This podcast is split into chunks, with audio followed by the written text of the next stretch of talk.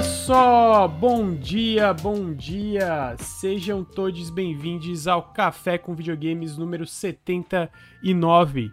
O podcast que traz as notícias quentinhas da indústria, igual este café que eu estou tomando nessa segunda-feira, dia 11 de abril, uma segunda-feira muito chuvosa, aqui em Criciúma, pelo menos. É, estou aqui com meus amigos Henrique Antero. Bom dia, Henrique. Bom dia, bom dia, Lucas, bom dia, chat, bom dia, Bruno. Tudo bem, gente? Tudo certo? Descansou, amigo, esse final de semana? Sempre, né? final de semana, final de semana eu aproveito para ficar fazendo minhas besteirinhas. E aí acabo cansando sempre. Mas bom final de semana, bom demais. Bom que tá começando a semana também, tá começando bem a semana. Então tá aí, que bom, fico feliz, amigo, que você descansou. Eu tô feliz também, porque eu tava falando contigo em off antes. Não só descansei bastante esse final de semana, como eu e a Fátima começamos a ver Ranking of Kings. E eu gostaria ah, de é deixar essa recomendação. Eu não sei se o Bruno já viu. Fantástico. Cara, muito obrigado. Pô, é incrível, mano. É muito é bom. Muito dia. Bom. É muito bom. É muito legal. Pô, eu achei muito. Eu não sei, me pegou de surpresa. Porque tu viu o primeiro episódio, já vê que vai ter um, uns negócios tipo de tristeza, bad vibes, né? Uhum. Mas aí tu chega no quarto, tu fica bando de filha da puta. Eu odeio todo mundo que faz mal pra esse, esse príncipe aqui. Odeio todo mundo, mano. Todo mundo que faz mal pra esse príncipe não merece perdão, não merece uma segunda chance na vida. Então eu já odeio certos personagens aí. É, mas é muito Ela bom. fez muita maldade, né? Pô, que isso, é, mano. Que isso. Não, na moral. É muito tô... fofo, mas tem muita maldade tem, também. Tem, tem muita, muita maldade, gente ruim. Tem muita maldade. Que isso, o Boji, o Boji é perfeito. Bruno, eu acho que tu ia adorar, mano. Assiste. Convence a Raquel a assistir contigo. Ah, eu falei pra ela assistir comigo, ela tá tão viciada num visual novel lá. Ah, tá. Que ela não quer saber de anime mais. o anime dela é o visual novel. Entendi, entendi. mas. Ela terminar. Bruno, como é que você tá? Cansou bastante esse final de semana? Tô bem, eu, eu tava. Eu fui dormir cedo pra acordar cedo pro café, mas aí eu acordei cedo demais. Sabe quando você bota despertar, mas você acorda a cada 5 minutos achando que, que é hora o despertador do... não tá funcionando? Sim. Você fica, caralho, será que tá funcionando? Meu Deus do céu. Aí eu acordei cedo, fui tentar dormir mais e a Mia queria brincar e não me deixava dormir. Então eu tô meio. Daqui a pouco eu pego no tranco. Daqui a pouco, daqui, daqui a pouco acorda acordo. mesmo, né? Porque tu acorda, é. aí beleza, tu desperta, aí o tempo passa, tu. Ah, tô com sono de novo. É tipo é isso. Isso, ah. isso. É... Parece que eu tô acabado, mas eu descansei bem, descansei bem. Que bom, que bom, eu fico feliz. Tem que todo mundo tá descansado. É... Então é isso, eu sou o seu host Lucas Avadil e a gente vai falar de muitos videogames hoje, porque eu não sei o que aconteceu semana passada e esse final de semana, mas decidiram anunciar todos os videogames do mundo. E tipo assim, uns videogames que a gente parava assim, isso nunca vai acontecer. Esse sonho nunca vai ser realizado. Foi, mas foi foram. Foram realizados muitos semana. sonhos essa semana. É, mas antes da gente chegar lá, eu vou dar uns recadinhos. Que o recadinho primeiro é que o Nautilus é financiado coletivamente. Toda segunda-feira, pô, me esforço para fazer uma baita pauta aqui, trazendo notícias quentinhas, tudo bem fundamentado. Então, assim, querem me apoiar nessa empreitada de toda segunda-feira ter esse podcast com várias informações? Considerei apoiar em apoia.se barra Nautilus ou picpay.me barra canal Nautilus. O Henrique, semana retrasada, eu acho que foi, ele hosteou o podcast, ou re-retrasada, e ele veio e falou, caralho, Lucas, tu faz isso toda semana. E, pois é, eu faço isso toda semana.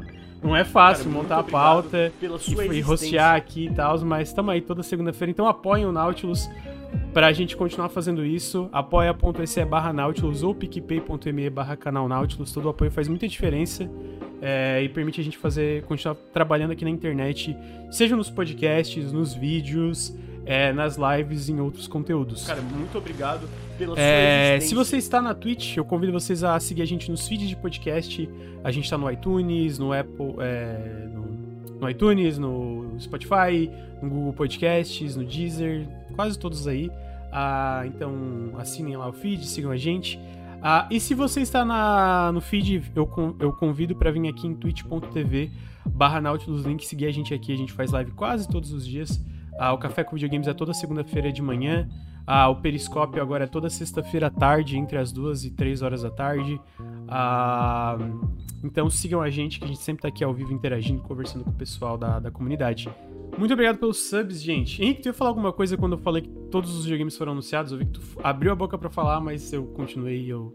É, acho que não, acho que eu ia comentar alguma coisa do anime. Eu ia comentar que. Cara, muito Na verdade. Pela sua existência. Pra quem é apoiador nosso no Apoia-se, é, teve uma newsletter falando do do, do Reizinho, né? Do anime do Reizinho. Do anime do Reizinho, então, verdade. tá aí, quem, quem, quem assina, quem muito tá no nosso apoia-se acima pela de sua 15 reais e recebeu a newsletter, recebeu essa recomendação mais cedo, né? É verdade, é verdade. E não só isso, tem sorteios e tem é, a, wallpapers que o Bruno faz, muito bonitos, e várias outras coisinhas, e coisa até que a gente conta lá antes no apoia do que do que é, em lives, etc. E às vezes até versões alternativas de ensaios, né?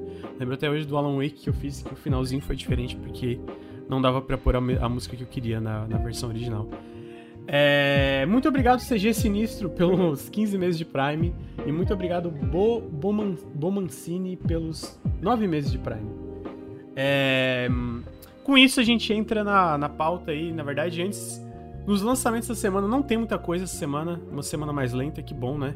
É, e eu queria dar um destaque pro jogo chamado Cephony. O jogo chamado Cephony é um jogo de plataforma 3D. A Cara, muito meio com esses sua visuais existência.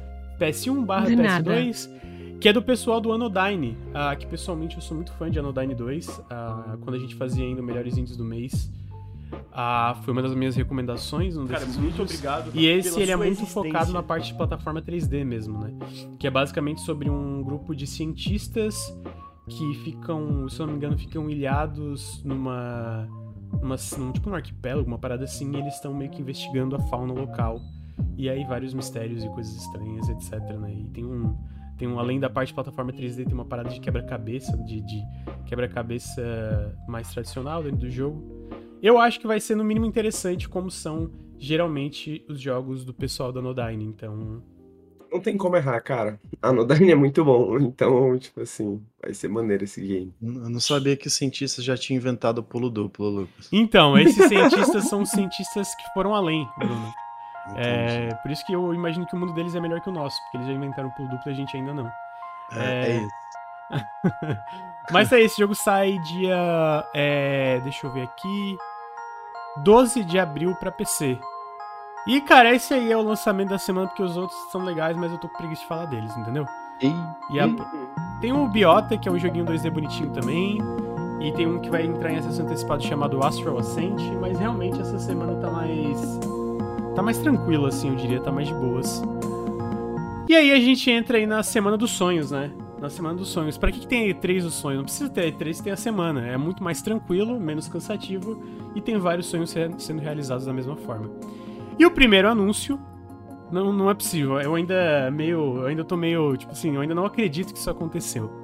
O primeiro anúncio dos Cara, sonhos muito obrigado pela sua existência. foi um novo Monkey Island. Bom Mas dia, vocês têm que entender. Que não foi só um novo Monkey Island. Não é qualquer Monkey Island, é né? qual- Que tem vários, né? É, então, tipo assim, pra quem não conhece a série Monkey Island, é, a fuga. é, tem vários, na verdade, né? O, o, o mais Abraços, clássico dos clássicos pra mim, de forma polêmica, é o terceiro, que é a Maldição da Ilha dos Macacos. Aqui, eu joguei ele na época. Eu não sei se era dublado, eu não lembro se tinha dublado, mas eu lembro que ele era todo traduzido, inclusive eu tinha a capa é, do jogo física, assim, toda, toda, toda em português, muito legal, assim. É, mas pra quem não sabe, o primeiro Monkey Island foi criado por Ron Gilbert, ah, que também fez é, Day of the Ten Day of the Tentacle foi ele, eu acho, é, Manic Mansion e tal. Ah, e ele fez o primeiro e o segundo jogo. E o terceiro, que é o meu preferido, que eu acho fantástico, que eu inclusive acho que tinha um envolvimento do Dave Grossman ainda, é, que foi esses foram essa foi essa era de clássicos de clássicos point and clicks é, da LucasArts, né? Então na mesma época a gente teve a série Monkey Island, a gente teve The Dig, a gente teve é, Day of the Tentacle, Full Throttle, Full Throttle e vários outros clássicos, né, é, da época. E o perdão. E o Ron Gilbert ele dirigiu o primeiro e o segundo, que são absolutamente fantásticos. É... Só que o lance é que ele não. Ele não fez o terceiro, e ele tinha uma visão específica é, pro terceiro, né?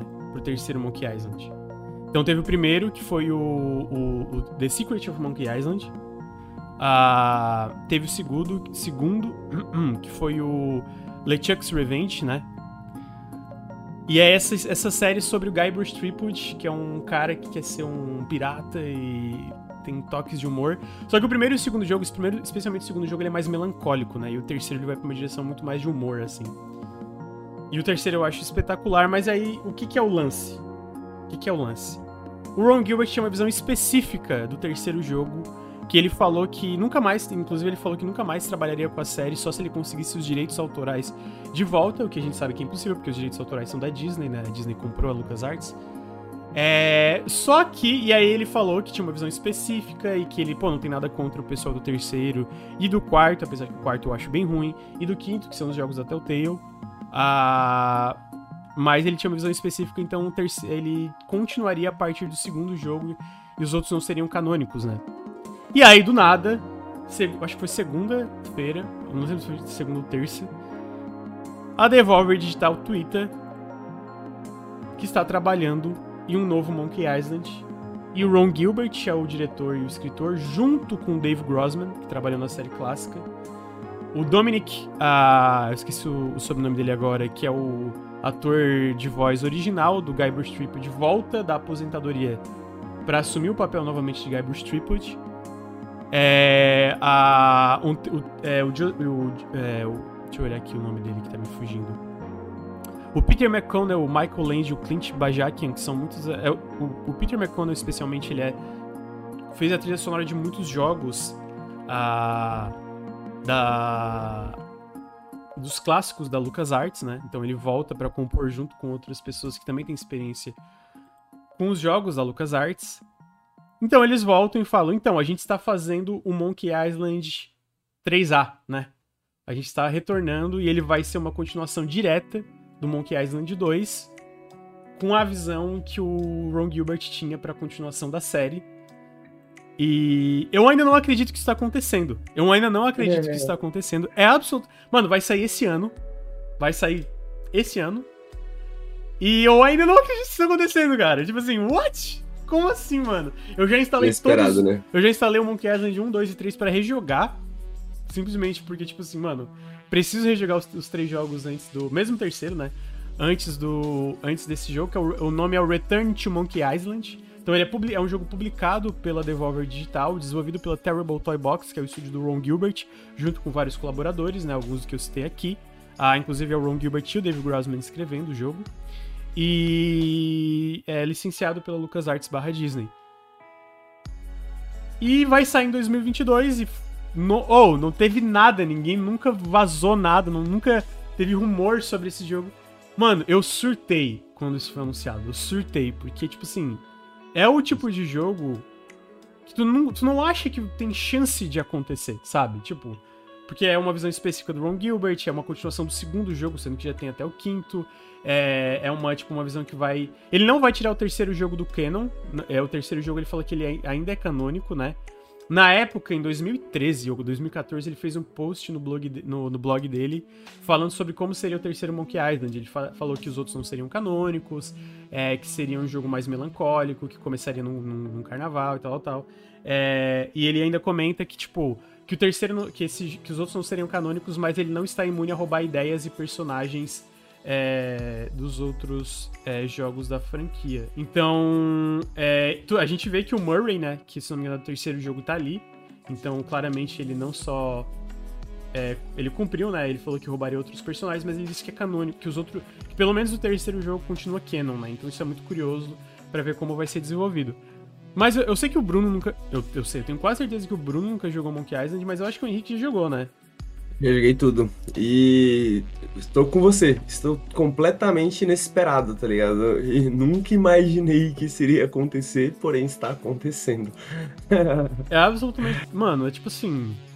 Porque eram condições muito, muito específicas, né? Que ele trabalharia. Obviamente, algumas condições não, não se cumpriram, né? Tipo, ele não tem a IP do Monkey Island. Mas o fato dele poder fazer uma continuação do segundo jogo mesmo, com a visão que ele tinha pro terceiro. E obviamente ele comenta, né, mano, o que, que eu escrevi lá em 2013, 2014 é, não, não deveria ser levado em consideração, porque, tipo, passou quase 10 anos desde então, então obviamente eu mudei, eu tenho uma visão diferente do que é Monkey Island. Ao mesmo tempo, ainda é uma continuação do segundo, né? Então eu tô muito curioso, eu gostei muito do visual, Eu não sei se vocês acharam. Eu achei a direção de arte muito boa ali que eles mostram. Até curioso, porque o último jogo do Ron Gilbert foi o. Um que tem, tem análise minha no canal, é, curiosamente, que é o Thimbleweed Park. Ah, que foi um point and click, mas eu sinto que foi um point and click muito mais nos moldes dos clássicos da LucasArts, né? É, da, da engine da Scan lá e tal, né?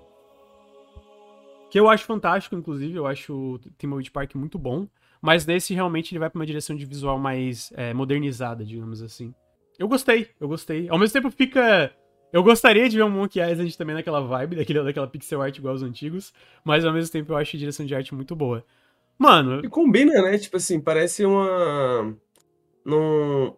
É, é diferente, mas ao mesmo tempo não é diferente, tipo, igual foi o salto pro 3D, tá ligado? Do sim, sim. Não, o Sabe, Escape, o, o quarto jogo lá, é horrível, né? O 3D daquele jogo. Não sei se chegou a, é. a jogar o quarto Monkey Island. Pois é. É É, pois ruim. é. Mas é, é- é- Parece casar bem, né, com a vibe do Monkey Island isso ali, né? Exato. É isso que eu sinto. Mano, é inacreditável. É... Muito feliz que. Como é Devolver, a gente sabe que vai receber o jogo cedinho, né? Então vai ter uma análise desse jogo no, no canal no embargo. Provavelmente minha, eu vou cair no soco pra fazer. E, mano, ainda é inacreditável. É o tipo de, é o tipo de, de, de- de jogo que sempre pareceu impossível. Tipo, impossível, mano. Pensa. Tipo, o Ron Gilbert fazer, pra fazer um Monkey Island 3A.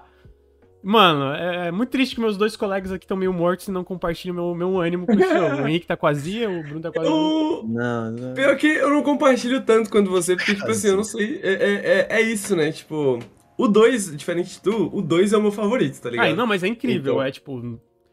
É absol... O 2, o 1 um e o 3, eu acho que qualquer escolha entre os três é, é, é super válida, né? É, justo, justo, justo. E aí eu queria ver o que, que eles fazem, né? Porque o 2 ele tem uma vibe diferente, né? Do, do, do primeiro e até do terceiro, né? Uhum. Então eu quero ver o que, que eles fazem, mas ao mesmo tempo, depois do depois do 3, depois do, do depois do 3 não, mas depois, é, ou melhor, os jogos que saíram depois do 3, os jogos que saíram da Telltale, tipo, já me decepcionaram muito, né?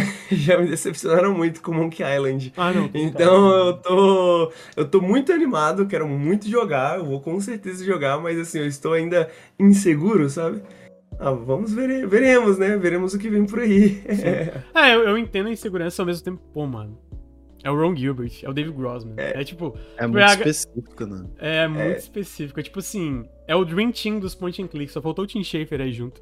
É, mas, pô, é muito Dream Team dos point and click, sabe? E, pô, eles tiraram o cara da aposentadoria, mano. Na hora que eu vi o nome ali do. quer ver? Aparece o nome aqui, quer ver? Eu- É que é Dominic, eu não, eu não lembro, tá me fugindo ah, o sobrenome dele. Dominic Armato. Mato. É, isso. Então, tipo assim, é muito Dream Team, é muito uma situação que, é, para quem sempre, para pelo menos assim, pra quem acom- acompanha o que, que o Ron Gilbert fala e sobre Monkey Island. Mano, primeiro, tipo assim, é Monkey Island. Esse é não o artista de voz, né? Só pra deixar claro, É, o isso, é, o, Dominic é, o, Armand. é o, o, o, o- o cara que faz a voz do, do Guybrush Threepwood, né? É, e, tipo assim, tu pensa, é a Disney, né? Então, tudo bem que eles parecem estar lidando melhor com as propriedades intelectuais deles desde que o... É um cara da Sony entrou pra, pra Disney e cuidando especificamente da parte da Disney e da LucasArts. E a gente vê que isso tá fazendo uma diferença em questão... Tem, eu sinto que tem menos preciosismo em como eles usam essas propriedades intelectuais. Então, tipo, a gente tá vendo é, o Return to Monkey Island, tem o remake do KOTOR que tá acontecendo. Tipo, agora o Star Wars não, não é mais, né? Star Wars não é mais só da EA, né? Outras, outras empresas podem usar Star Wars, a gente tá vendo o retorno. Mas ao me- mesmo assim, tipo, tu pensa, Monkey Island, beleza, é, foi uma, uma série de sucesso em sua época. Mas não, eu não sinto que pra mim, na minha vibe, não, não é uma série que a Disney teria muito interesse em ressuscitar, tá ligado? Então, tipo assim, é muito engraçado que tu vai ver, tipo, a- o Ron Gilbert fala que tá trabalhando nisso há mais de dois anos, né? Tem um tweet da Devolver Digital, assim que o cara é, o, é John Drake, alguma coisa assim, eu não lembro o nome dele agora de é, certinho, né? Ele fala, ah, entre, tô entrando pra Disney, vou cuidar da parte da LucasArts, licenciamento. Aí a Devolver dá um watch, eu respondi ele falando, Monkey Island 3 Wayne. É, nós, nós vamos te mandar, é, tipo, caixas de dinheiro. Por favor, deixa a gente fazer Monkey Island, sabe? E aí, três anos depois, é, tipo, mais ou menos três anos depois aqui a gente está. E de fato, Monkey Island 3 está acontecendo, né? O Return to Monkey Island. Ah, então é muito engraçado tu ver que, tipo, tem menos desse preciosismo. Até dando outro exemplo, a gente viu recentemente o Piratas do Caribe no Sea of Thieves, né? Inclusive, tem uma referência na primeira Telltale nova do Piratas do Caribe de Monkey Island, sabia, Bruno? quando a gente vai pro mundo do Sea of the Damned, é, eu diminui a música, gente, desculpa, eu acho que agora tá normal. Ah, quando a gente vai pro mar lá, ah, do condenado, lá o mar do- dos mortos, tem um puzzle muito específico que tu tem que fazer naquela ilha, que tu vai num barco, num barco que tá naufragado, que é um navio de uma personagem do Monkey Island, que fala sobre o Guybrush, sobre a Elaine, e toca música Ah, que de Monkey legal. Island e tal. Então, eu sinto que, é, é, obviamente, a gente fez isso, mas ao mesmo tempo, mesmo com todo esse, com menos esse preciosismo, mesmo com referências de Monkey Island no Sea of Thieves, não achei que ia acontecer, sabe? Não achei que o novo Monkey Island ia acontecer, ainda mais o Monkey Island com o Gilbert. Então, tipo assim, eu tô absurdamente feliz com esse anúncio. Tipo assim, É, eu tô. Eu, eu, eu vou roubar aqui o. O que o Rod Fox falou aqui, que ele disse no chat. O Henrique está cautelosamente otimista. É isso. Isso define. Estou cautelosamente otimista. Quero muito que dê certo, mas tô cauteloso, assim, pra não me decepcionar, tá ligado? uhum. É, Até porque faz tempo que eu não jogo um point and click. Qual foi o último point and click que vocês jogaram? Eu acho que Hype no Space conta como point and click. Sei, acho que não. Cara, muito obrigado Pela Justo. sua existência. Mas tem, é que tem elementos de Bom point dia. and click, né? Acho que tem elementos de point and click. Você clica Talvez. no. Você, você É, aponta e você clica. clica Você nas coisas, você aponta e você clica. Você aponta e você clica nas coisas. entendeu? Eu acho que foi Broken Age pra mim. Broken Age. certa decepção. É decepcionante, porque. né? Assim, eu gosto do primeiro ato, mas o segundo ele é bem decepcionante. Ah, ao mesmo tempo, é o tipo de coisa, eu acho que eu já comentei aqui. Pra mim, Broken Age valeu a pena pelo documentário. Tá ligado? Tipo, Sim. tem um jogo decepcionante, mas tá ali. Mas o, O jogo veio junto com o documentário, né? É, Um o brinde documentário é tão absurdamente. Mano, o documentário pra mim foi aquele negócio que, tipo, explodiu a minha mente. Ah, entendi. Eu sempre tive uma, uma, tipo, ah, ok, desenvolvimento de jogos é difícil. Aí eu vi o documentário e falei, caralho, mas tá. É, tipo assim, absurdamente mais difícil do que a gente pensa, tá ligado? Então, valeu a pena pra mim. Mas é o último point and click que eu joguei. Eu acho que foi o Thimbleweed Park. Eu tô tentando lembrar. Eu acho que teve algum mais, mais recente, mas não, não tá me vindo em mente agora. É. Ó, isso aí! Monkey, Return to Monkey Island, publicado pela Devolver, é obviamente confirmado para PC, mas sem outras plataformas ainda. Vai sair, aparentemente, ainda em 2022. Obviamente, é, datas eu sempre tenho muito ceticismo hoje em dia com datas, porque, né? Porque tudo é adiado ultimamente, por razões óbvias. É, então, Return, Return to Monkey Island. E aí eu comentei brevemente de Hype no Space Outlaw, é, e a gente também teve coisas sobre o universo é, de Hype no Space Outlaw essa última semana. É, tu chegou a ver, Mano. Henrique, o que, que é que aconteceu? Mano, sim, cara. Quer contar pra mim o que aconteceu? Pô, posso contar pra você. É, o Jay Tollen, ele voltou pra fazer uma continuação espiritual de no Space Outlaw, que vai ser o Dream Set- Setter? Dream Settler? Reset. É, Uhum. Dream Settler. Ah, e vai ser algo bem próximo do Hypnospace Outlaw, né? Um jogo mais focado ainda nessa vibe de detetive, né? Mas um jogo que você é meio que um detetive, um investigador. Você tem esses fóruns de internet, esses espaços virtuais, né? Que no Hypnospace Outlaw é, é meio que uma internet que funciona enquanto você dorme, né? É um computadorzinho que você usa na cabeça para utilizar um certo tipo de internet enquanto dorme. E aí o Dream Settler continua essas ideias.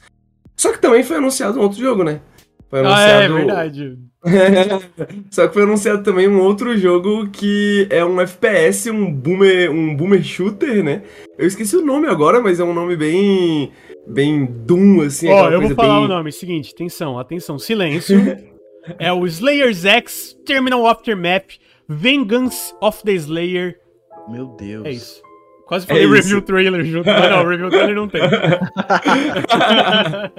Já E sei. o que, e o que que é bizarro disso aí, cara? Porque, tipo assim, no Hypnospace Outlaw tem um personagem chama- chamado Zane Rocks.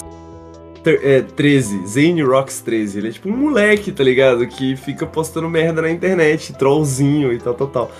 E ele sobrevive ao evento de dois, dos anos 2000 no Hypnospace Outlaw. E aí ele vira o Zane Rocks 36, que eu acho que é a idade dele, sacou? E ele encontra um jogo que ele tava fazendo quando ele era jovem ele decide terminar esse jogo. E aí ele lança esse jogo e esse jogo é esse FPS, esse boomer shooter. Então esse é um boomer shooter que ele é todo zoado porque ele vem da mente desse personagem do mundo de Hypnospace Outlaw. O que, que eu posso dizer? Eu tô muito feliz, tô muito feliz. tô muito- Olha, porque, assim, o- o- esse jogo parece genuinamente legal. Tipo assim, na, na, na vibe de, de boomer shooters que a gente tem, né? Eu acho que a direção de arte dele é bem. é, já é um, um, um chamativo por si só, mas o fato de passar, né? De ter esse link com o Hype no Outlaw é muito legal. Ah, pra quem não lembra, é, saiu em 2019, né? O Hype no Space, né, Henrique? Eu acho que foi. Ah, eu acho que é 2019, sim. Porque eu lembro que eu editei a parte do GOT do Henrique de 2019. E ele escolheu dois jogos que foi muito difícil editar, que foi o Babylon's Joe e o Hypno Space Outlaw. E eu joguei um pouco do Hypno Space pra gravar coisas, etc, pro vídeo. Pô, a minha experiência foi muito legal, mano. Tipo assim, é o tipo de jogo que eu, por vídeo, ficava, mano... Caralho, é clicar em, tipo assim... É um simulador da internet dos anos 2000 o jogo, tá ligado? É, só que tu jogando, mano, é muito legal. Pô, é muito legal mesmo, assim. Ah, como o jogo conta a história, como tem a progressão do jogo. É, é muito legal, é fantástico, assim. É, é, é muito diferente, mas ao mesmo tempo é, é, é uma coisa que quando tu pega pra jogar, tu entende por que, que conquistou tanta gente, tá ligado? É tanto que o. Ai, eu esqueci o nome do cara da Number Robots agora, o. O Mike Rose, né? Que é o cara que fundou a Number Robots, que publicou o Hypnospace Outlaw e agora estão publicando esses dois jogos. Ele comenta que, tipo assim, foi o anúncio deles que mais teve wishlist no Steam, que mais teve uma repercussão. E tu pensa assim, tipo, pô, os caras têm Descenders, que tem muito- fez muito sucesso, cara, os caras têm o. É. Putz, é, no- é um que é meio que um simulador é, em pixel art de é, gerenciar um reino, que tem um rei e tal, que também fez muito sucesso. Tipo, é uma, é uma, é uma publisher que tá crescendo muito, né? E pra esse jogo ainda assim, não, não especificamente o Slayer X, né? Que eu acho que também teve uma repercussão boa, mas especialmente o Dream Settlers, né? Que é um jogo muito fora de, de, de, de mainstream, quando tu pensa no, no mainstream indie, assim. É, ter tido uma repercussão tão boa porque tem uma fanbase que curte muito, né? Porque é uma parada Cara, muito bem, bem obrigado especial ali. pela sua existência. Ah, então eu fiquei muito feliz pelo Henrique, né? Merci. É, porque eu Pô, sei eu que tô- ele ficou bem animado. Eu tô super animado, cara, super animado. E o, o, o foda é que, tipo assim, não. Eu não sei quem tá fazendo o. O Slayer X Terminal Aftermath Vengeance of the Slayer, porque a Steam só indica que quem tá fazendo o jogo é esse personagem fictício do Hypnospace Outlaw. então, eu, eu não sei porque o Jay Tolen, né, que é o cara, o principal do Hypnospace Outlaw, inclusive é interessante que a gente tava falando de, de point and clicks, e o jogo anterior dele, do Hypnospace Outlaw, é um point and click, né? Um point and click que fez um certo sucesso, Dropsy. Ah, o Você Drops, joga com- esse é publicado pela Devolver, inclusive. Ah, é verdade, é verdade. Cara, e aí você joga com um palhaço que é a história de Jesus através do ponto de vista desse palhaço, Bom né? Que o é? Jay Tolen... É, o Jay Tolen, ele é cristão, isso é uma coisa muito interessante de se considerar. Ele é cristão e o, o, o Dropsy é meio que uma analogia, meio que uma parábola da história de Jesus, assim. E o, o Hypnospace Outlaw também tem certas coisas sobre esse tema, né? Ele é um cristão, mas ele é um cristão de bom coração, né? É. ele é um cristão Ele de é um verdade. cristão que leva a coisa né, pro coração de verdade. né? Exatamente, ele é um cristão de verdade. Então você vê essa eh, você vê essa pegada um pouco assim no Hypnospace Outlaw, né? Essas ideias de comunidade, essas ideias de como as pessoas se comunicam a fé, né? Então você tem o grupo de senhora, mulheres quarentonas que são cristãs e elas têm uma página lá do, do cristianismo com a, com a cruzinha, um horror de arte escrito assim: Jesus morreu pelos nossos pecados, pegando fogo, tá ligado? As paradas assim. Então ele brinca muito com essas ideias, né? Ele, ele, ele, ele aproveita muito dessas ideias. E eu acho que ninguém faz, faz, faz nada que nem ele, assim, honestamente. Uhum. Né? Ele tem um trabalho, um, um, um, cor, um corpo de trabalho muito único, assim. Então, se você não jogou Reprospace Outlaw ainda, essa é a oportunidade, né? Pra quando o Dream Settler sair. Então tá aí, Dream Settlers e o outro lá, é, tá confirmado pra PC, mas no press release que a gente recebeu da Normal Robots, Newborn Robots, ah, eles comentam que está confirmado, na verdade, pra PC e consoles, né? Ah, só que eu não sei a data, enquanto a gente... Deixa eu ver se tem data já. Tipo, não sei se é 2022 ou se é tipo só... Ok, a gente anunciou e tá aí, né? Mas é PC e consoles, isso eu tenho certeza. E é, era engraçado porque eu já tinha visto teasers desse FPS, né? Desse boomer shooter. Mas na, na minha é, interpretação ali, o que que ia acontecer na verdade era que a continuação do, do Hypnospace ia ser esse jogo desse cara estranho. Mas aí não, ele foi lá, eles foram lá e na verdade anunciaram dois jogos, né? Então, Não, e, e- e isso é muito, é muito engraçado, né, mano? Porque ele faz, ele faz muito isso no Hypnospace Outlaw, né? Você tem, tipo... Você tem esses personagens fictícios que produzem música. E ele tem, tipo, dois estilos, dois gêneros musicais diferentes que esses, esses personagens produzem, né? Então, tipo, tem um personagem que produz um tipo de música que eu gosto muito. Tem um personagem que produz uma música mais eletrônica, mais nossa, batidinha, é, assim. eu, eu lembro Agora a gente tem esse mandou- personagem que produz FPS. É, pois é. Não, eu lembro que falou esse negócio de música quando tu- eu tava editando o vídeo, tu mandou. Eu pedi, né? Ah, me manda música, coisa que tu quer.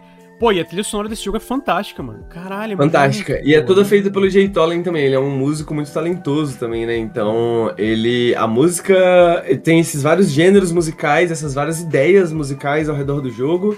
Ah, tudo é feito por ele, ele é multi-instrumentista. E depois que o jogo foi lançado, ele lançou uma ferramenta ah, de produção musical.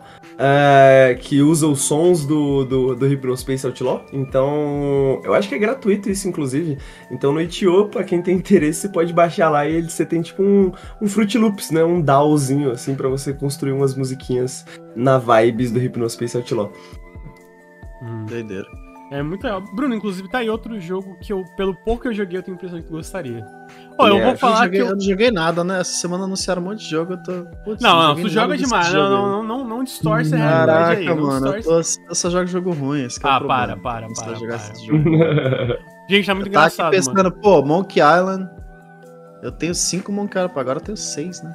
Jogar. amigo, não, não, assim- tem dois só. Só tem dois. Não, amigo, o Tem 3 dois? é bom, Henrique. O 3 é bom. O 3 é bom, o 3 é bom. Entendi. Eu- eu- o, tre- o 3 é Caraca. Eu entendo quem prefere ou dois, mas o 3 é incrível. A gente pode chegar nesse consenso. Então tem quatro. Três pra é bom, esse Não, é não. bom. É 4 pra com esse. É. Eu ia falar, o quarto não Esse. precisa, amigo. O 4 não. É. Tem gente que curte o da Telltale, eu não cheguei a jogar, mas eu sinto que o da Telltale, pela minha impressão, que assim, dos jogos da Telltale, ele vai pra um lado mais de narrativa versus o- muito do que, que tinha de quebra-cabeça.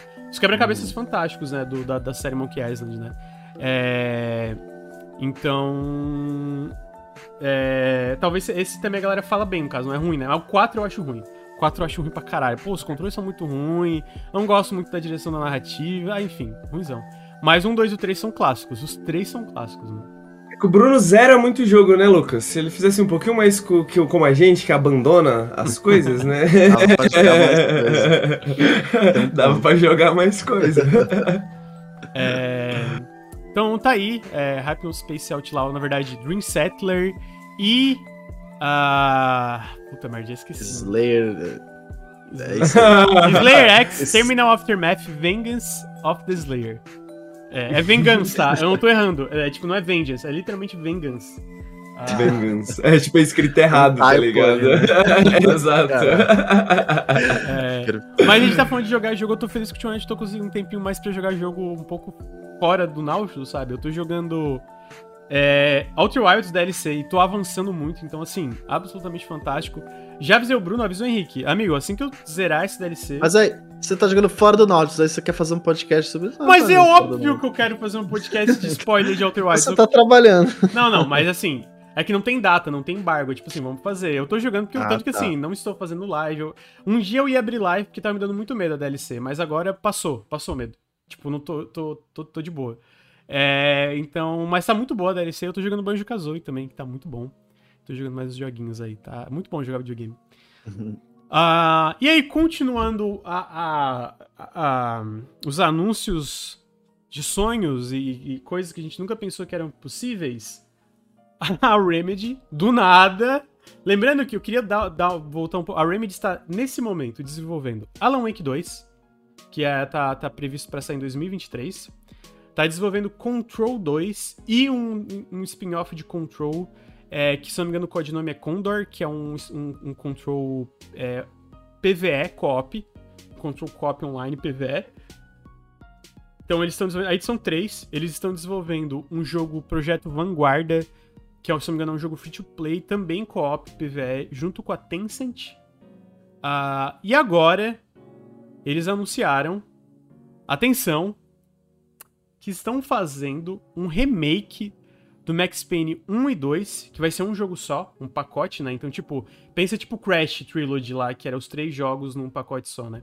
Então, um remake do primeiro e do segundo Max Payne. A Remedy está fazendo um remake do primeiro e segundo Max Payne na Northlight Engine, que é a engine deles, né? A, é, que vai sair para PC, Xbox Series e PlayStation 5.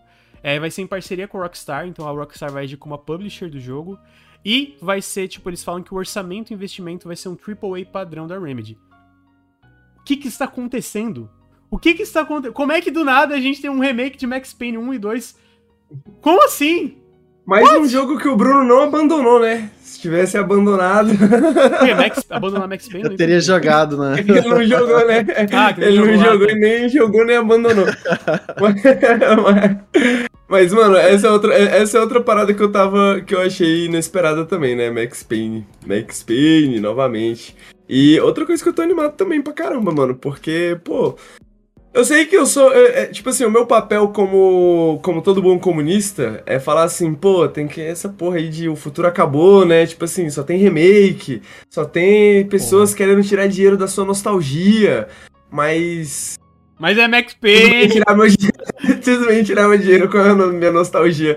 Não, assim, ó, é Max vamos lá. Payne. se, se, é porque eu, eu, eu acho que, por exemplo, quando pega um remake, por exemplo, se fosse a Rockstar fazendo um remake de Max Payne 1 e 2, seria meio cínico, né? É, como acontece às vezes. E aí, é, tipo assim, sai, tipo, sai uma coisa legal e tal, mas tipo, não é os desenvolvedores original, uma visão diferente, pá, pá, pá, pá, pá.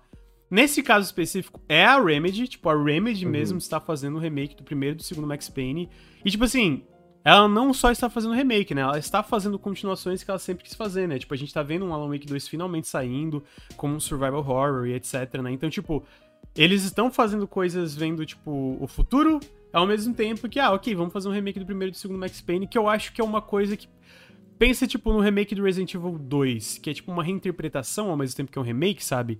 Então eu acho que pode ter uma coisa muito legal aí. Assim, ainda tá longe, pra deixar claro, como eu falei, a Remedy tá fazendo vários projetos atualmente, né? Há muitos até que fogem um pouco da zona de conforto. Curiosamente, esses que fogem da zona de conforto estão entre os que eu estou mais interessado. Eu sei que a galera tem um asco a multiplayer aqui. Queria deixar claro que todo mundo que tem é idiota. É... Menos as pessoas que não têm amiguinhos pra jogar. Aí, aí eu não julgo. Caraca. Aí eu não julgo. Mas a galera que, tipo assim, ai, ai, agora só tem jogo multiplayer, mano. Vai, vai, sai, não enche o saco, mano.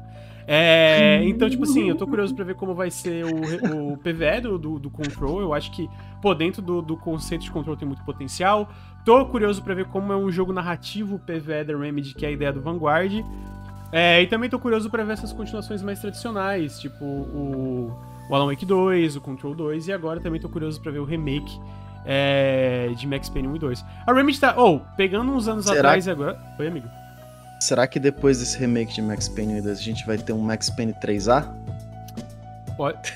Eu não sei se o Max Payne 3 é um Max Payne 4, né? Mas eu consigo imaginar que esse remake é também uma forma de, tipo, testar. Valer, né? É, trazer o Max Payne para novos públicos, né, para uma nova geração, né, e testar essa, testar o interesse que a galera tem no, no Max Payne futuro, né? Porque, pô, Max Payne eu acho que ainda tem muito potencial não guardado, né? Muito potencial que pode ser explorado. Max Payne 1 e 2, eles são são jogos assim, são produtos de seu tempo, né, digamos assim. É, são jogos que você vê, você vê a vontade ali, né? Você vê a vontade ali. Eu não sei se Max Payne 3 ele cumpre a- as ideias do 1 e 2, né? Eu acho que É até talvez eles- bizarro... É, desculpa, termina, perdão. Não, pode falar. Não, é que tu fala desse negócio do. De, de cumprir as ideias, é até bizarro porque tu pega o final do Max Payne 2, é, aonde o, o, Max estava. E aí tu entra no 3, tipo, ele todo miserável, voltando pra É. todos aqueles vícios e pro... E é tipo meio. Tem um choque ali, sabe? E, tipo. Eu gosto do Max Payne 3, eu acho um jogo é, muito bom, na verdade. Eu acho ele bem legal. Eu gosto muito do Eu também gameplay acho. dele também. Eu acho. Eu Mas, ao gosto dele mesmo- como continuação do Max Payne É, 2. Eu acho ele como eu- um jogo sozinho, assim, né? abstrato. É, é bem isso mesmo. Então, assim, eu tô, eu eu tô principalmente feliz pela Remedy, né? A gente viu uma Remedy uns anos atrás que tava tipo, pô, estamos fazendo Control. Que, pra deixar claro, Control é incrível. Inclusive é meu jogo favorito da Remedy, o que é muito impressionante, visto que eu sou muito fã de Alan Wake. Ah, então, tipo, eu realmente amo Control, pô, de coração. Mas, é, quando tu vê o anúncio original do Control, que é aquele jogo de orçamento menor, publicado pela 505 Games, que não é. Tipo assim, não é que eles são uma publisher ruim, questão do portfólio deles, mas eles não são Cara, uma publisher de tipo triple A's, assim, entendeu? Que é geralmente o que que a Remedy costumava fazer, né? Então tu vê ela indo do Control pra agora tá desenvolvendo Alan Wake 2, um triple A, né? Uma continuação com a visão do que eles tinham pra realmente ser uma continuação do Alan Wake pra múltiplas plataformas, Control pra múltiplas plataformas, e agora Max Payne, um remake pra múltiplas plataformas, e uma nova IP, né, é, junto com a Tencent, tu vê que eles estão. Eu sinto que eles estão numa posição muito mais saudável. Fica um medo de eles estar meio que se estendendo demais, assim, sabe? Tipo, muitos projetos simultaneamente. Ao mesmo tempo, eu tô cautelosamente otimista. Bruno, como fã de Control, tá animado? E Tu jogou Alan Wake, amigo? Eu não lembro. eu amo Alan Wake. Alan É, Wake é então. meu preferido da Remedy. Eu não joguei Max Payne, então não sei. Mas ah, é, o único porém aí é esse control multiplayer aí, porque eu vou ter que falar aqui, as pessoas não gostam. Mas o combate de control não é tão bom quanto as pessoas falam. Mas, mas as pessoas, no Combate geral, eu sinto que elas. meio chatinho. É porque eu, eu- eu sinto que o fio do gameplay é bom. O problema é o que gira em torno Sim, dele, tipo, variedade é, de pois é. inimigos, chefes. E aí etc. tá, aí você bota o multiplayer PVE disso, não sei se é o que eu. Ah, mas o muito 2. interessado, Tipo, tá o lance do, do, do Control PVE, porque que eu gosto, é porque o 2 tá sendo feito. Se fosse só o PVE, eu ia ficar frustrado, tá. ligado? Justo, justo. Então, tipo assim, mas como tá sendo feito, é meio tipo um experimento. Porque eu acho que quando eu falo que existe potencial, eu, eu, eu não acho que o gameplay de um multiplayer PVE do Control vai ser a mesma coisa que Control base. Porque, tipo, a gente tem esses superpoderes como a Jess Faden, porque ela é diretora, né? E tu vê, tipo, Sim. na imagem do teaser, que, tipo, tu vai ser meio que o soldado padrão ali, tá ligado? Tu vai ser o, Não vai dar nem pra voar, nem pra tacar pedra na é, galera. então, tipo, como é que eles vão interpretar isso e botar dentro de, pô, o que, que me interessa é, tipo, dentro do lore, a gente sabe que tem essas esquadrões, a gente sabe dos, é, desses, é, como é que é o nome? Dessas anomalias, tem um nome específico, tá, me- tá me fugindo o nome agora. Mas, tipo, tu sabe que eles vão investigar essas anomalias pelo mundo, então, tipo assim, sabe, tipo, tem potencial de como isso pode acontecer dentro de um contexto de co-op, PvE e, e no storytelling, então, essa parte me deixa muito interessado. Agora, se fosse, por exemplo, pra ser, ah, multiplayer control com tipo 3 Jesse Faden voando e tacando coisa, eu ia achar meio podre também. Mas, é.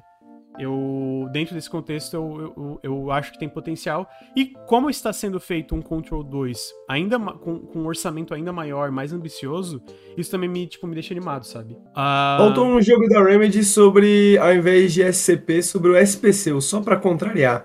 Imagina. What? Desculpa. Perdão. Isso me pegou desprevenido, tá ligado? É... Perdão, perdão. Tudo bem, tudo bem. Ah, então é isso. A Max Payne 1 e 2 estão acontecendo. Ah, continuando nessa parte, eu, eu não sei de questão de sonhos, e tipo assim, a gente não tem detalhes, mas eu não tinha visto essa confirmação antes. Eu sei que a galera curte muito essa série, que é a confirmação de que a Un- Unknown Worlds, a, a- a- o estúdio por trás de Subnáutica, está fazendo um novo Subnáutica. Eles estão procurando um é, designer narrativo para ajudar eles numa, na- numa nova experiência é, no universo Subnáutica, aparentemente num bioma ou num mundo completamente novo, né? Ah, eu quero jogar Subnáutica ainda, eu comecei e tava achando muito legal, mas eu nunca tive tempo. Eu acho que seria um jogo que eu ia gostar muito, apesar de eu com certeza ficar muito apavorado também, porque Eu ia falar isso, tu, tu não ia ficar muito assustado não jogando Subnáutica? eu acho que eu ia, mas eu acho que eu ia tentar superar o meu medo. Ah, É um jogo apavorante mesmo, e olha que eu nem sinto medo do fundo do mar. é, porra, isso me deixa mais apavorado ainda. É, Mas eu tenho muita curiosidade, a galera fala muito bem. É, É bom. E então, tipo, acho legal. é, acho interessante que eles estão fazendo um novo. Até porque eu sinto que a galera que é fã de Subnáutica é bem fã de Subnáutica, né? O primeiro Subnáutica, todo mundo, toda vez que a gente comenta aqui no canal, é tipo, cara, por que, que o Nautilus não fez um vídeo sobre Subnáutica? Por que, que vocês nunca comentaram? Acho. Tu jogou, né, Henrique? Eu não sei se tu zerou, mas tu jogou bastante, né? Joguei, não zerei, mas joguei bastante. Quero muito jogar mais pra poder jogar o Below Zero, né? Que é a DLC, mas que falam que é praticamente um jogo novo, né? Sim. É, e, pô, é muito legal em termos de. Eu gosto muito de jogos de survival, né? E eu acho que o Subnautica ele é muito bem. Muito bem amarrado, assim, saca? Eu já joguei. Eu já comecei o Subnautica umas 3, 4 vezes. E ele começa muito bem, assim. Se, se, se, você for sentir medo, jogue pelo menos pela, in- pela introdução, que ele introduz os sistemas muito bem, ele introduz o mundo muito bem, ele tem um, um- ideias muito boas pro, pro que ele tá fazendo, saca? Não é só mais um jogo survival, né? Por mais que ele seja dessa época, né? Dessa época mais. Que a gente tinha mais survivals É, e coisas que era assim, tipo. né? Toda hora um survival pipocando. Eu acho que Hum. ainda tem, mas eu sinto que é né? É tipo, a gente não percebe tanto ultimamente. É, agora normalizou, né? normalizou o survival. Eu acho isso também. Então, a- a- eu- e aí eu quero ver o que eles fizeram com o Below Zero justamente por causa disso, né? Com é, toda essa experiência. Eu nem imagino o que, que eles fizeram com o Below Zero e as pessoas falam muito bem do Below Zero. Sim. E agora, esse novo eu tô muito É. interessado também, até porque parece que vai ser um novo bioma, né? Não vai ser mais, talvez, possivelmente não vai ser mais no fundo do mar. Uhum. Então, eu tô bem interessado para ver o que eles vão fazer. É, o. Pra quem não lembra, a. A, a Crafton, né? A, a desenvolvedora de PUBG comprou a, a Unknown Worlds lá atrás, porque eles estão desenvolvendo também um jogo de estratégia. Aparentemente um jogo de estratégia em turnos bem ambicioso, é, pelo que eles estão falando, né, que eles querem redefinir o gênero. É, e eles estão fazendo então esses dois projetos simultaneamente, né? Esse novo Subnautica e esse, esse jogo de estratégia. Então, tá aí. O, novo Sub- o Bruno não jogou Ah, dá, Subnautica. pra, dá pra afirmar que, então, que Subnautica é um dos poucos survivors que sobreviveu. Hoje estamos competindo. Eu guardei pro Henrique essa. Eu tava olhando pra cara do Henrique, assim, ó. Quero ver a reação dele. ai, ai. Joguei não, joguei não, mas eu quero jogar, porque parece ser divertido. Apesar de que eu tenho um pouquinho de medo de fundo do mar também. Mas eu vi, eu- às vezes eu vejo vídeo pra ver os bichão, porque os bichão são maneiros, velho. É mesmo. Os É tubarãozão, eu fico olhando assim, porra, olha ali, eu nunca vou ter coragem de brigar com essa porra, mas é legal. Pô, eu acho, eu acho legal que ele tem. Eu, eu- eu também nunca tenho coragem. Eu, eu não joguei muito, né? Mas não cheguei muito longe, para ser mais exato. Joguei bastante, mas não cheguei muito longe. Mas. Eu, eu sinto que boa parte do meu tempo era isso. Eu ficava lá, ó, distante, observando, falando assim: nossa, que bicho grande. Não vou chegar perto, não. eu vou ficar longe dele. E aí tem umas partes que tem essa, esse, esse oceano mais profundo, né? Aí eu inventei uma vez ou outra ali de, de investigar o que que tava acontecendo, nunca mais, nunca mais. Então, é um jogo que é, ele, ele é bom, ele, tipo, ele tem essa vibe que poucos survivals é, conseguem fazer bem, que ele tem a, a- a sua parte de ação, né, a sua parte de construção, os seus sistemas e muita coisa pra você fazer, mas ele tem essa parte mais contemplativa, assim, de, pô, Tem. tem um mundo muito legal, tem um mundo muito bonito pra você conhecer, sabe? É, a- a- isso que eu tava falando, eu sinto que o que, que, eu- o que, que mais me interessa de Subnáutica é esse mundo, né? Ele parece muito bem realizado. É, então eu, tô- eu quero jogar, eu pretendo jogar ainda Subnáutica. É, e vamos ver, vamos ver se eu consigo antes de eles lan- lançarem o terceiro, né? Que já saiu o segundo, não joguei um ainda. Ele Ah, tem co-op, não? Oi, amigo? Tem, né? Ele tem co-op, não tem? Eu acho que ele tem. Eu Tem? acho que ele não, foi, não tinha no início e aí eventualmente foi. Eu acho que não, gente. Foi adicionado? deixa eu olhar aqui na página do Steam. Não, é um jogador. Um jogador. Ah, Hum, é verdade, acho É que mais, um mod. mais fácil explorar o fundo. É, tem um mod pra jogar co-op. É Ah, tem um mod, justo. Um mod pra jogar co-op. Ah, então tá aí, novo Subnáutica. É, não, não paramos nos no- das novas coisas aqui ainda, tá? Tem mais novas coisas é, que vão estão vindo.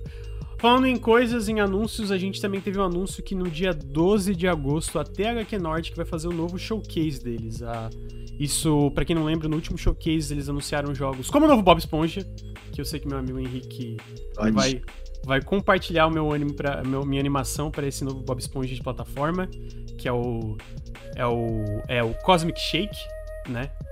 Ah, pela, mesma, pela mesma desenvolvedora que fez o remake do Bob Esponja original lá. Ah, eles também anunciaram coisas como Jagged Alliance 3, que foi que é aquele jogo meio é, desesperado, só que mais tático, né? Ah, da série Jagged Alliance, que foi, já foi muito muito reconhecida, assim. Anunciaram o, o remake do Destroy All Humans 2, anunciaram o Outcast 2. Ah, o primeiro Outcast é considerado um clássico, né?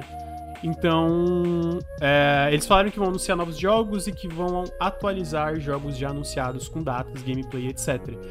Pessoalmente, a minha esperança, minha esperança nesse evento, sabe o que, que é? Darksiders 4. Tá na hora, né, gente? Tá na hora.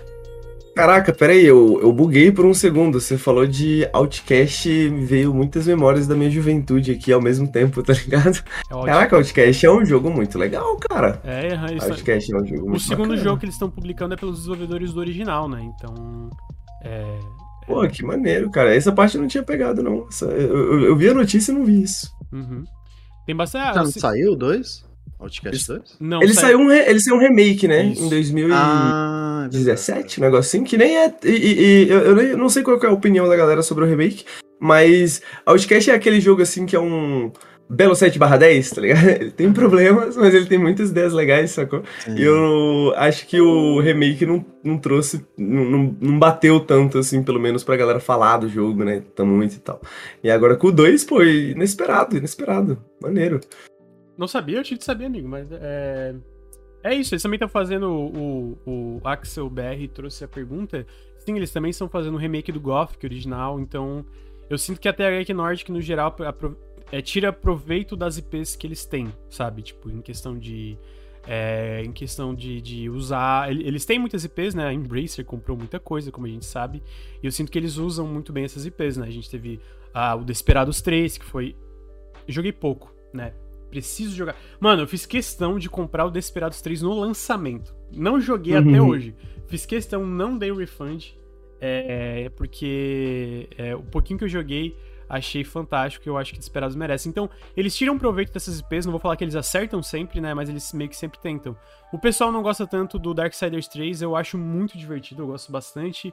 O Darksiders Genesis, eu e o Ricardo não chegamos a zerar, mas eu acho fantástico também. Ah, O então- Genesis é o que é o top-down, né? é, o top-down, isso. Ah, então, eu tô curioso pra ver o que mais que vem aí, né? Eu imagino que a gente provavelmente vai ter um novo Darksiders, porque a Gunfire tá faz um tempo desenvolvendo esse jogo já, né? Então acho que é possível aparecer. E várias outras coisas. A THQ Nordic tem muitos projetos em desenvolvimento, né? Ah, então eu tô curioso. A gente vai acompanhar provavelmente ao vivo esse evento, como a gente acompanhou o o último. E vamos ver o que vem aí. Em seguida, esse eu botei de forma egoísta só porque eu gosto É. muito dos jogos originais ah, do desenvolvedor. Foi anunciado um joguinho chamado Super Kiwi 64. Hum. Ah, Esse do- trailer é muito bom, É, pelo amor de Deus. Eu vou botar o trailer na tela. É, é, do, é, do, é do desenvolvedor solo de Tori 3D. Tori 3D e Tori 2. Ah, esses jogos estão no Steam e no Switch. Cara, eles Pô, eu queria, eu, queria, eu queria ouvir o Bruno descrevendo o que, que ele vai, o que, que ele tá vendo na tela com esse, com, com esse trailer, mas ele tá conversando com a Raquel agora.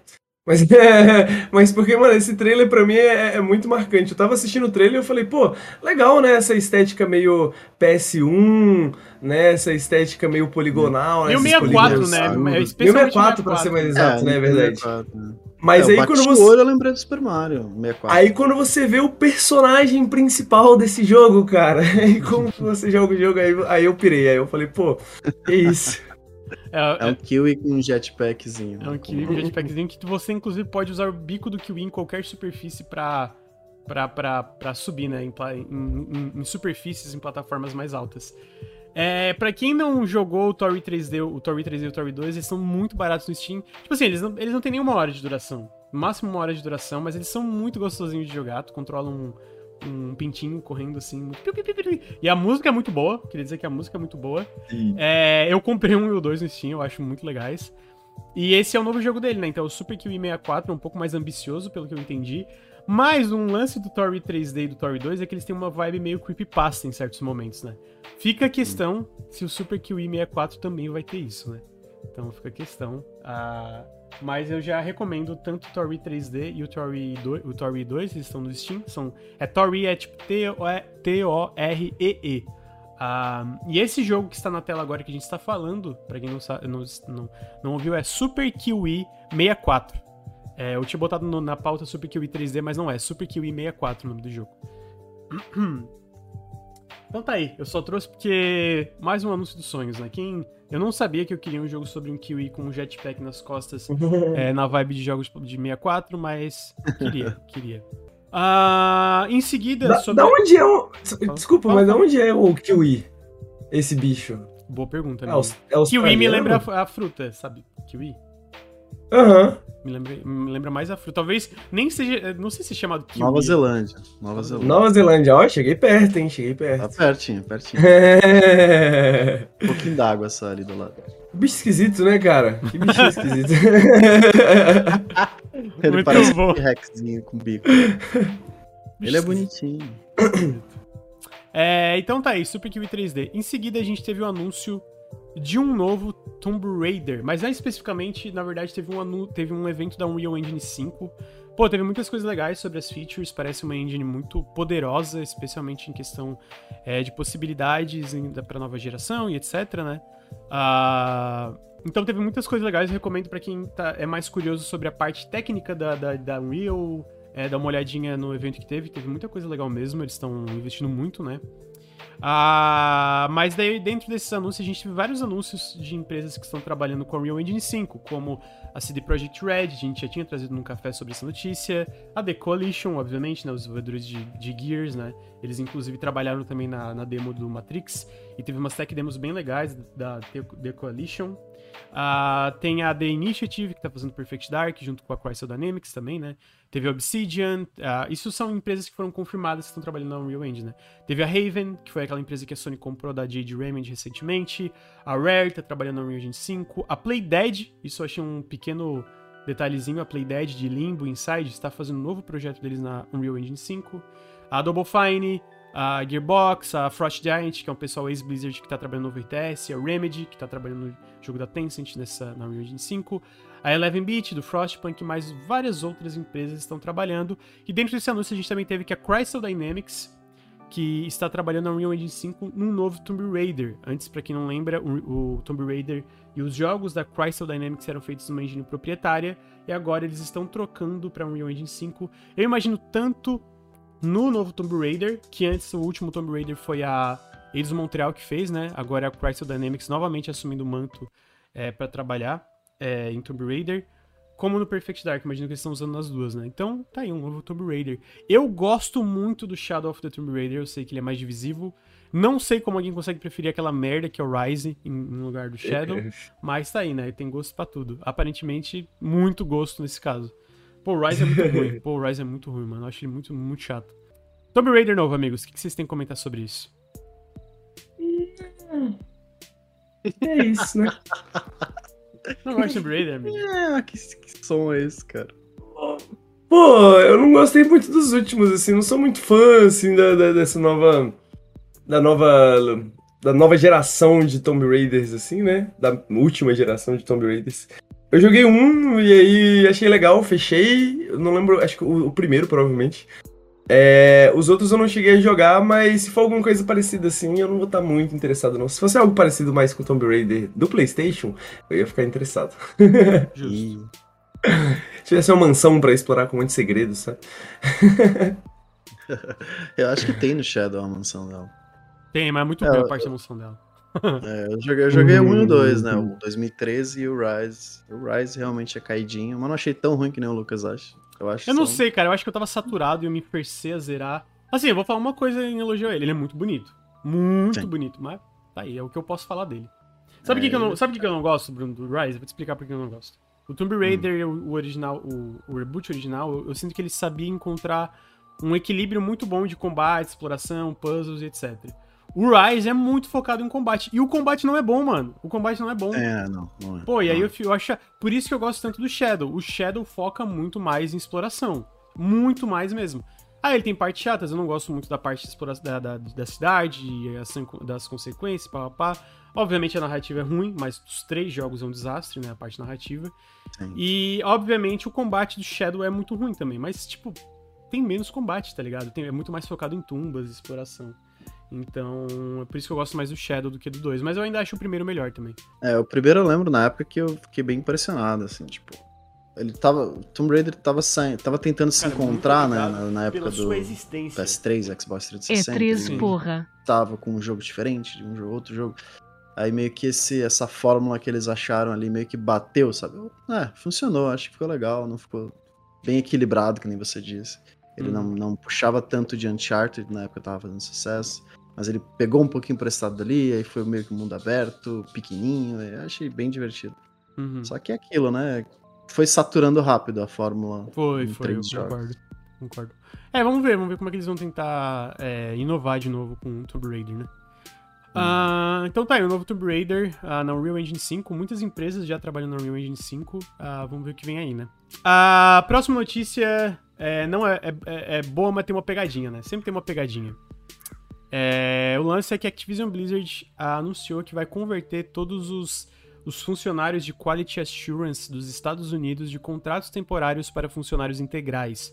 Então, mais de 1.100 funcionários se tornam integrais com isso, é, tipo, full time, né? É, e aí, eu, eu não sei salário de mínimo de 20 dólares por hora, não sei o que, que isso quer dizer, não, não, não tenho ideia, não, não, não sei, entendeu? por mês, quando não sei. eu- enfim, mas aparentemente é um aumento considerável. Mas tem um catch. Tem, tem que ter, né? Tem que ter. Todos os funcionários de Quality Assurance vão ser transformados em funcionários integrais, menos os funcionários da Raven Interactive que estão tentando se sindicalizar. Eles não vão receber esses benefícios ou se tornar funcionários integrais. Activision Blizzard argumenta que é por obriga- obrigações com o National Labor Relations Act. Eu não tenho ideia é, o que, que isso é exatamente em questão é, dos pormenores aqui, não deu tempo de pesquisar, mas eu duvido que seja verdade. Isso, obviamente, é um- uma tentativa de sabotar a, a, a, a sindicalização é, de uma forma não necessariamente tão combativa, mas, tipo, ó, a gente tá, a gente tá oferecendo benefícios melhores pra todo mundo, não tem porque você se sindicalizar, então, tipo, né? O que a gente sabe que, né, não, não- nunca dá certo. no- no- Mesmo que, ó, beleza, isso é bom pros 1.100 funcionários? É, mas no longo prazo isso não é bom, né? Não ter uma organização trabalhista, porque isso pode ser retirado a qualquer momento também, né? Então, Como disse o grande filósofo Kazé, que papinho, hein? que Que papinho. papinho. Papinho. Que papinho. Então tem uma notícia aí, mas é, tem um, um porém, né? Tem um, tem um porém. Ah, então tá aí, mais uma notícia meio merda da Activision Blizzard. É, entre várias. Inclusive, eles também estavam falando sobre se meter com NFT, né? Quem diria Activision Blizzard? Ora, ora. É, então, essa é a parte da Activision Blizzard. Agora a gente não entra numa parte de mais anúncios. Mais anúncios. Primeiro, um menor, que é basicamente que a Square Enix registrou a marca de Tactic Ogres Reborn no Japão. O que indica que é mais um de uma série de remasters e relançamentos de clássicos. Porra, mas esse aí é foda, hein? Esse aí é brabo, hein? Esse Porra, daí é esse- tipo o remake, Anime. né? Ter É que- tipo Chrono Trigger e um pouquinho abaixo assim o Tactics Ogre, tá ligado? Mas assim, Coladinho, né? Coladinho. Coladinho.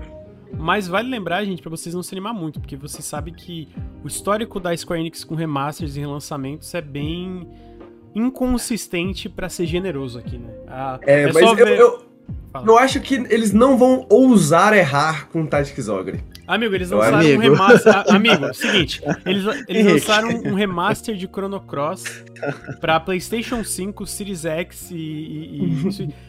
O jogo roda pior no PS5 do que no PS1, irmão. Caralho. Como? Eu que- É queria que inacreditável, tu me mano. explicasse como. Não faz nem sentido, cara. Não Você faz- tacar o emulador ali sem fazer nada, roda melhor do que o parada que eles fizeram, né? É absolutamente. A, a, a, a incompetência geral da Square Enix é inacreditável. É, inacredit, é inacreditável, cara. Eu, assim, eu, eu acho que eu não consigo pensar em nenhuma empresa é, dessas grandes publishers que é tão incompetente como a Square Enix. É, é realmente assim. é- é- tem que se esforçar. Tem que se esforçar. Ah, e por em seguida também é, da Square. Eu nunca joguei Tactics Ogre Reborn, mas eu tô curioso, então espero que aconteça. E assim, tô falando do, do, do Chrono Cross, provavelmente vou, jogar, vou comprar, porque Chrono Cross sou otário. Mas não façam que nem eu. É, Por isso que a Square Enix tá assim, por isso que eles fazem esse tipo de coisa, entendeu, Lucas? Ah, É quem por individualizar a responsabilidade vi- desvirou como comunista da noite pro dia, filha da puta. Cara. Pô, é- Desvirou, é- é ótimo. Desvirou. Pô, eu só queria falar de Tactics Ogre rapidamente, que pra quem não conhece, né, pô, tem várias oportunidades pra jogar aí, que é um jogo que tem algum, alguns meios de, de jogar bons, né? Ele tem... Acho que ele tem pelo menos um, um remake, um remaster no PSP. A Você não PSP enganado? Eu acho que é a melhor, né? É, que eu acho- cara. Exato. o é uma emulador, muito do. PSP, ó. O emulador do PSP é muito bom, o emulador do PSP no celular é muito bom, e é um jogo tático, né? Ele é meio Final Fantasy Tactics, só que eu diria que ele é até superior ao Final Fantasy Tactics. Você concordaria, Bruno? Não sei, amigo. Aí, aí já não É. sei. É difícil escolher um, sabe? Quando você tem dois preferidos, você fica. Hum, entendo. Qual que eu amo mais? É muito difícil. Eu, eu, eu acho Final Fantasy Tactics mais estético, mas a história de Tactics Ogre, assim, eu gosto muito, Hum. assim. Parece que tá lendo um livro de, de high politics, sabe? De, de alta política e brigas e Sabe que eu etc. tô sentindo isso com o Triangle Strategy. Tem Hum, muito essa vibe, cara. Eu tô gostando muito. Eu tô no começo ainda, mas eu tô amando. Eu acho que você ia gostar bastante. pô, agora eu vou ter que jogar. Agora foi bem recomendado. Tem, tem meio que um revival, né? Eu acho, dessa. Com o Triangle Strategy e agora com esse Tactics Ogre. E tinha um rumor de Final Fantasy Tactics também, mas acho que é Miguel, né? Não, é- é- então, o, o lance do, do Final Fantasy Tactics é que ele vazou na, no GeForce, no líquido GeForce. Que, É. a- que até agora tudo se confirmou lá. Sim, tudo, tudo, tudo, tudo. Então a gente teve lá, é, acho que Chrono Cross, coisa lá, tipo, Chrono Cross já saiu. É, teve Kingdom Hearts 4, acabou de ser anunciado, a gente vai falar logo, logo em seguida, né? Ah, então, muito, pr- praticamente tudo que tava lá foi confirmado. Então lá estava, se eu não me engano, o Final Fantasy Tactics Remaster Remake. O lance que tem que ter desse Remaster e Remake é que, tipo assim, por exemplo, eu tava lá, se eu não me engano, tava lá Chrono Cross Remake, eu acho. Mas, tipo assim, é remake peronomútil, né? É tipo um remaster, um relançamento Sim, sim. com, com algumas melhorias e tal. Então, às vezes nem melhorias, né? No caso do Chrono Cross, em certas coisas até pior. Então, Aham. eu imagino, tipo assim, vai acontecer, mas vai ser um remaster mais É, básico. Pode assim. acontecer um relançamento do Final Fantasy Tactics e do Tactics Ogre, essa versão de PSP pra PS5, né, pra consoles assim. Então, tipo, não muda praticamente nada. Eu, eu acho que tá tudo bem, Uhum. tá? Pode, pode monetizar pela, com a minha nostalgia aí. Eu, que- eu quero jogar de novo isso. Então, é, tipo, pra vocês verem, tipo, quase tudo foi confirmado. Algumas coisas que faltam lá, o Final Fantasy IX Remake, que tava lá. De novo, remake, remake, relançamento. Vamos ver, né? Ah, o Final Fantasy Tactics Remaster, o Tactics Ogre Remaster, que também tava no link da GeForce e agora recebeu. é, O caso do 9 já foi, né? Ele já teve Então, ele teve lançamento, mas tá lá Final Fantasy IX Remake, né? Então eu imagino que seja alguma coisa. Imagina! Não, mas assim, calma aí. Nossa senhora. Não esperem. Imagina! Não esperem um remake no nível do Eu 7. morro. Eu duvido que Ah, não, Lucas. Lucas. Pô, eu, eu- pô, eu, eu, o eu 9 acho é melhor que o 7, eu vou deixar aqui assim pra não ter que falar. Eu O também 9 é melhor acho. que o 7. Lá também tinha um Concordo. novo Mega Man, tinha um novo Resident Evil Outbreak, tem o remake do Resident Evil 4. Então, tipo assim, tem bastante coisa que falta lá, mas, tipo assim, é tudo coisa que tu olha agora, é, vai rolar, sabe? Tipo, Dragon's Dogma 2, acho que tava lá também. É. Então, eu imagino que isso aí, especificamente do, do Tactics Ogre Remaster, é inevitável. É engraçado porque, tipo, olhando a lista da Square, ó, o que tem na lista da Square aqui? Chrono Cross Remaster aconteceu. Final Fantasy XVI já rolou, Final Fantasy VII Remake, né, obviamente. Kingdom Hearts 4 foi confirmado esse final de semana aí. Perguntaram se tem trailer? Tem, inclusive com gameplay, a gente já vai mostrar. A Dragon Quest 12 já se confirmou. Aí tem o Final Fantasy Tactics Remaster o Tactics Ogre Remaster, que nos confirmaram mais um. Teve agora o trademark ali, né? Ah, registraram a marca do negócio. Só que o Final Fantasy 9 realmente tá escrito remake, não remaster, né? Então, vamos ver. Ai, rapaz! Rapaz!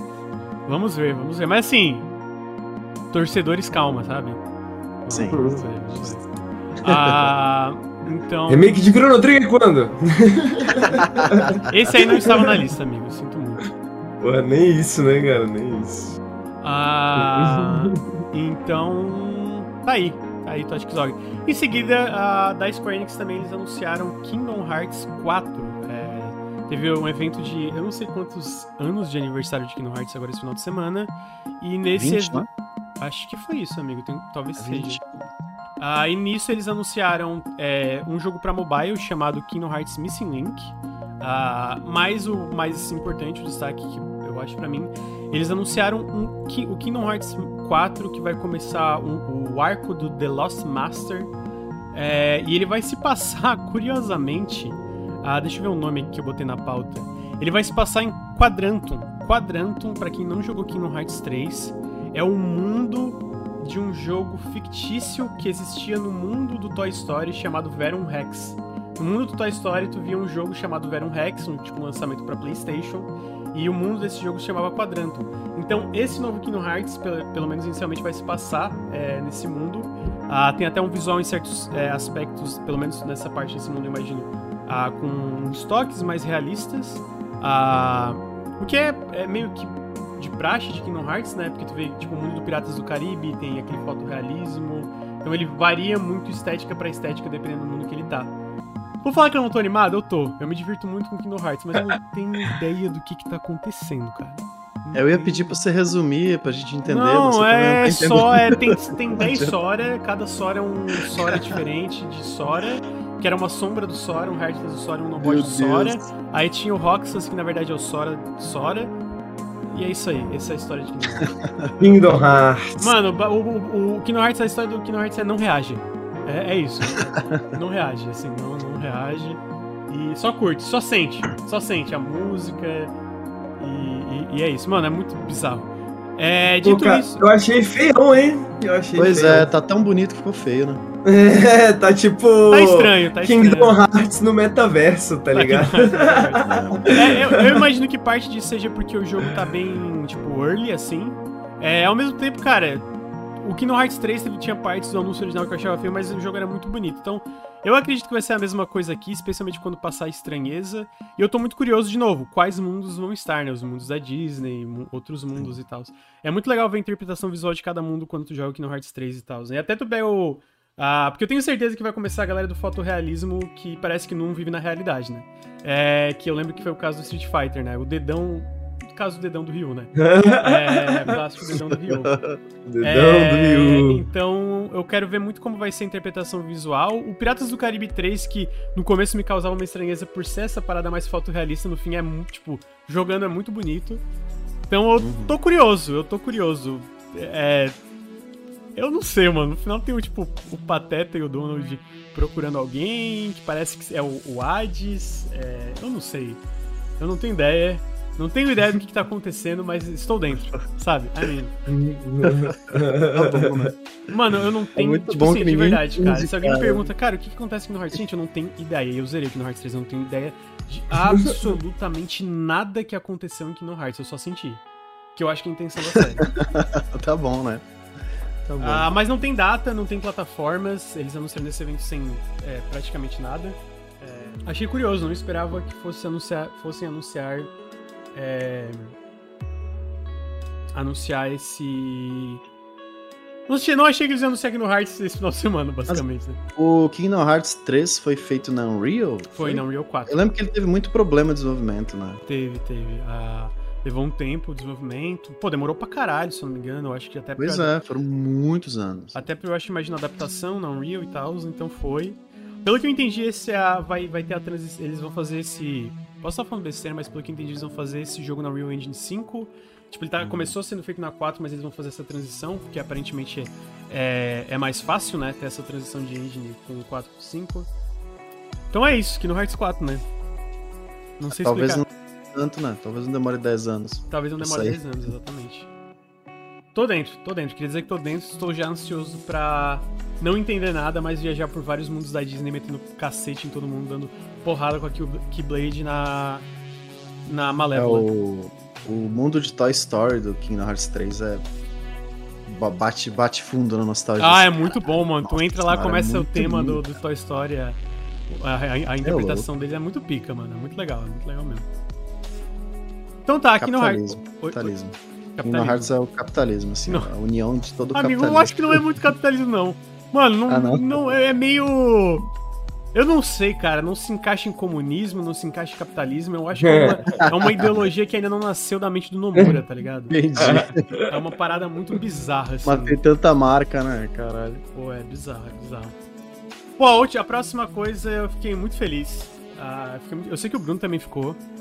Foi a, a confirmação, a data de lançamento oficial de Rogue Legacy 2. Que ele vai Yes. sair. é, finalmente ele vai sair de Early Access agora em 1.0 no dia 28 de abril. É, pra quem não, não conhece Rogue Legacy 2, eu recomendo o Janela Indie que eu fiz lá no canal, que o Nelson editou é, e eu escrevi. Ah, eu não gosto do primeiro Rogue Legacy, mas o 2 é fantástico. É muito bom, muito bom.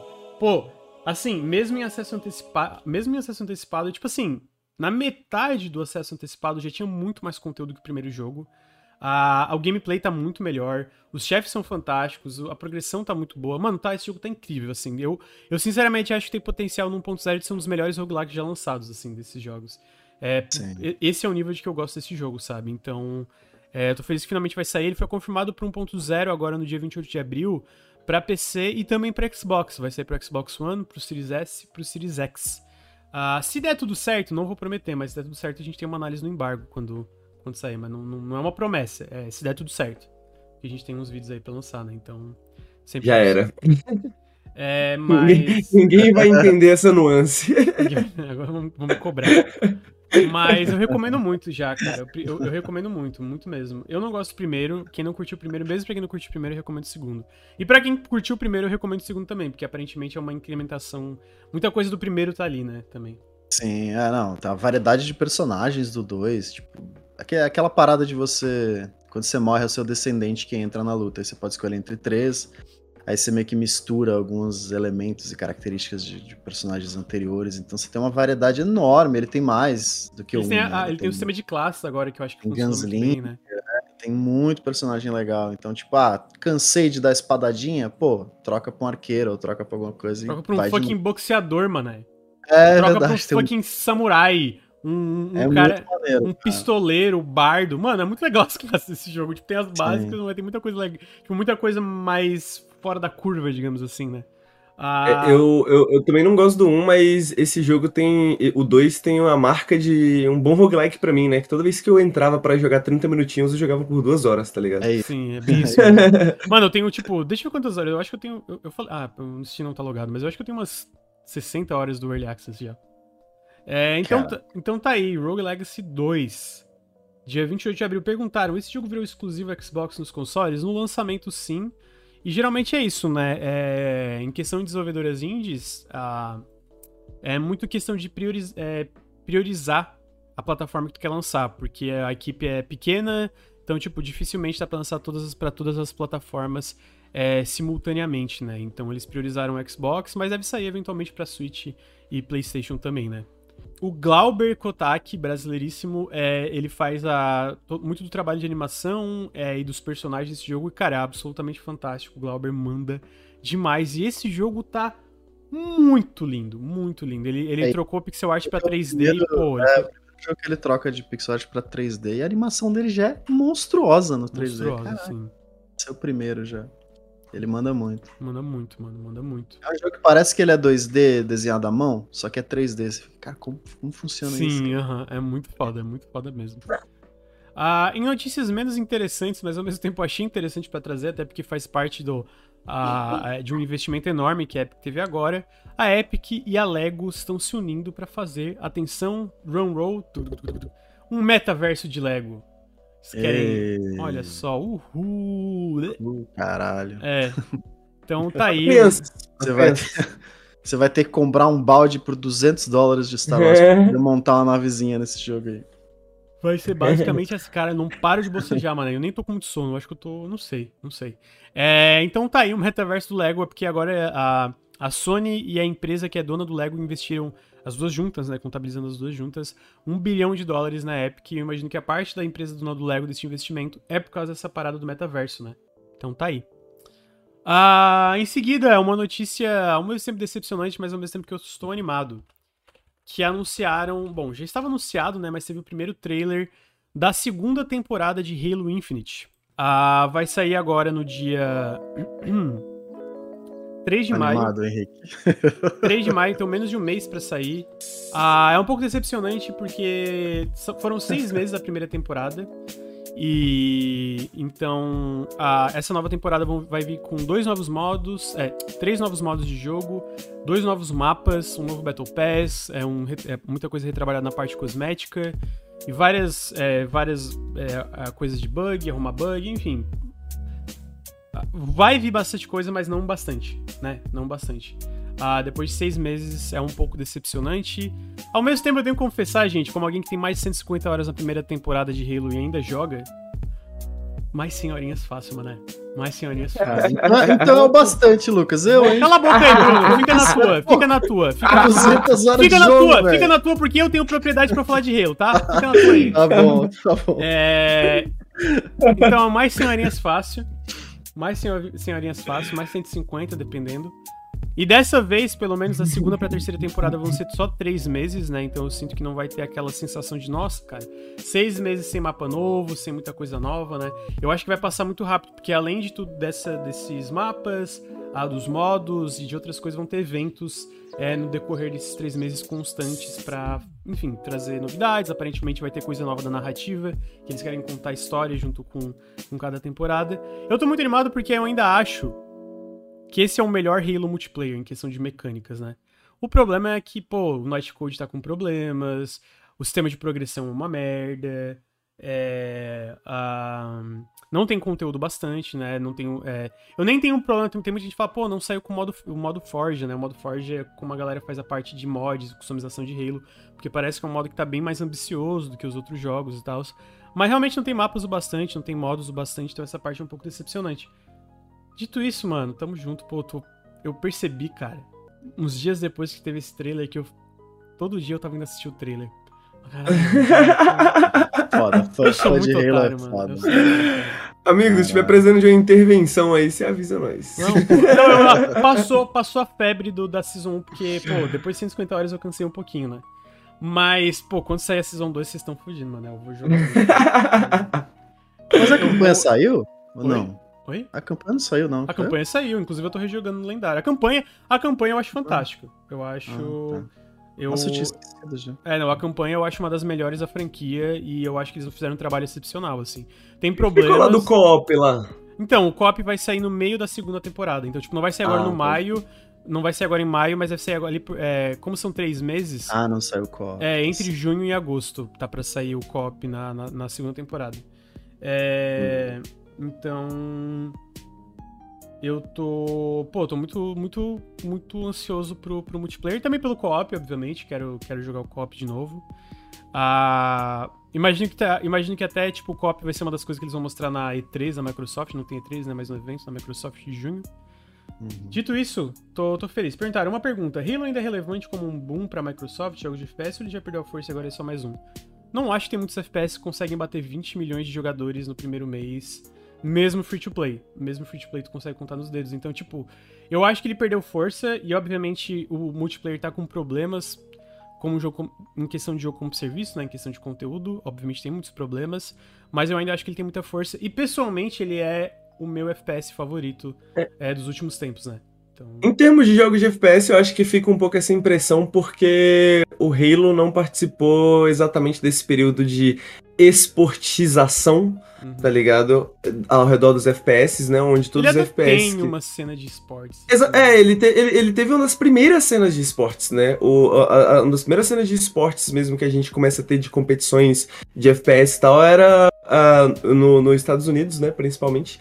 Ah, Uma das primeiras não, mas, um- mas uma grande cena era a do Halo, né? Só que ainda era aquela cena mais nascente, né? Era aquela fase mais nascente ainda dos esportes, onde não tinha essas organizações milionárias que a gente tem hoje, né? Uhum. E então acho que fica essa impressão porque eu acho que ele acabou indo pra um outro caminho um pouco, né? Então, hoje em dia, quando você pensa em FPS competitivo assim, você não, não, não pensa na, na, na história single player, na maioria das vezes, né? Que Halo é um dos grandes marcos do Halo também, né? É, e eu que acho que tem o essa história Halo, espetacular e etc. Né? Halo fora Call of Duty, é, desses FPS AAA, ele é um dos únicos que ainda tem uma campanha, né? O, Exato. O último Battlefield, o 2042, saiu sem, ainda assim saiu um desastre, e outros FPS, sei lá, Valorant é, é só o PVP. Tem uma Exatamente. história sendo contada, né? Mas, tipo, no sentido ainda assim é só um PVP através de temporadas. Então eu sinto que, tipo assim, ele ainda é um dos poucos que tem uma campanha como um elemento principal. mesmo, né? É, uma campanha mesmo, né? Tipo, ainda é um dos chamarizes, né? Do, do, do produto. Não gosto de produto, dá pra entender o que eu quero dizer aqui, né? É. Então ele ainda é um desses únicos que tem isso, e ainda é, é- é, tipo, pô, vai ter mais coisa de, de conteúdo de campanha no Halo Infinite, né? Pessoalmente, eu, não, eu, eu acredito que a, a- eu, acredito, eu acredito que a base, cara, a parte mais difícil eles acertaram. E não só, o Henrique comentou essa parte, né, da, da, do- da é, esportização dos jogos, mas não só isso, eu sinto que Halo Infinite ele ainda é o único arena shooter, né? Tipo, É, é o único que sobrou, né? O único É. que sobreviveu. é, desses AAA, ele é o único que ainda insiste em arena shooter. E pessoalmente eu fico feliz com isso, porque eu sinto que não tem nenhum FPS multiplayer que tem o que o Halo tem, né? Ele não é um Battle Royale, é, ele não é um FPS tipo. É, sei lá, tipo Valorant que é meio que hero shooter, entre aspas, ali, né? Com, com, com CS. É, eu acho que eles pegam mais pra essa parada do, do que eles chamam de FPS tático, né? Que eu acho que justamente vem dessa parte dos esportes que é, você vê uma tendência pra jogos que são fáceis de assistir, né? São jogos que você consegue, que funcionam do ponto de vista do espectador, né? Isso no, nos depois de 2010, assim, isso começa a se tornar uma preocupação, né? De como você faz isso. E, e- e os FPS táticos combinam mais, porque eles têm um ritmo mais lento, né? E tudo mais. Os Arena Shooters são justamente o contrário, né? Tipo, pra quem assistiu o profissional de Quake, sabe que o profissional de Quake é simplesmente uma bagunça absurda e mil coisas acontecendo, né? E então é, é, não, não é algo. É, é por isso que eu acho que parece tão, tão às vezes fora da fora da linha, né? O Halo, né? Ele parece que ele tem o seu próprio, seu próprio espaço, assim, no, no, no, no mundo dos FPS, né? Tipo, que não, que não é muito contestado, né? Ele não é muito contestado nesse espaço. Ele também, ele também não contesta outros espaços, né? Tipo assim, não necessariamente o cara que joga Rainbow Six Siege vai jogar Halo e vice-versa, né? Uhum. E por isso que eu espero que eles consigam dar a volta por cima. Porque é isso, tipo, eu, eu, eu é, eu joguei Valorant, eu acho legal e tal, deixa eu clicar. Eu joguei muito CS, muito CS mesmo. Pô, joguei muito PUBG. É, testei o Fortnite agora que saiu o, negócio de construção, né? É, então. Eu, eu, eu, eu, eu, consigo entender o que cada um tem do seu, do seu chamariz. Pô, PUBG eu tenho, mais, tenho quase 300 horas, eu viciei, gostei muito. CS eu devo ter, tipo, contando todo o CS, mais de 500 horas. Eu gosto de PVP, FPS. Ah, tem o Rainbow Six Siege, esse não clicou comigo, mas tipo, cada um tem o seu estilo, né? Mas eu ainda acho que nada é tipo Halo pra mim, então e eu acho que nada é tipo Halo, e pô, eu acho que a Band, na época, né, eu não acho que necessariamente Destiny tá num bom lugar no PVP, mas na época do Halo eles faziam um PVP absolutamente, pô, muito bom. Halo 3 ainda acho que é um dos melhores PVPs que eu joguei. Só que eu acho que a 343 fez o melhor em questão mecânica, em questão do mais importante ali das mecânicas. Uhum. Pô, eles fizeram o melhor, cara. E pô, eu vou falar É gostoso, eu, né? Eu vou falar que assim, é o melhor de longe, tá ligado? É o melhor tranquilo assim. Tudo ao redor do, da parte importante eles erraram, tudo sabe? Tipo, conteúdo. A, a, quantidade de conteúdo. Eu não acho os mapas ruins, mas a quantidade de conteúdo. O netcode tá com problema, tem muito desync.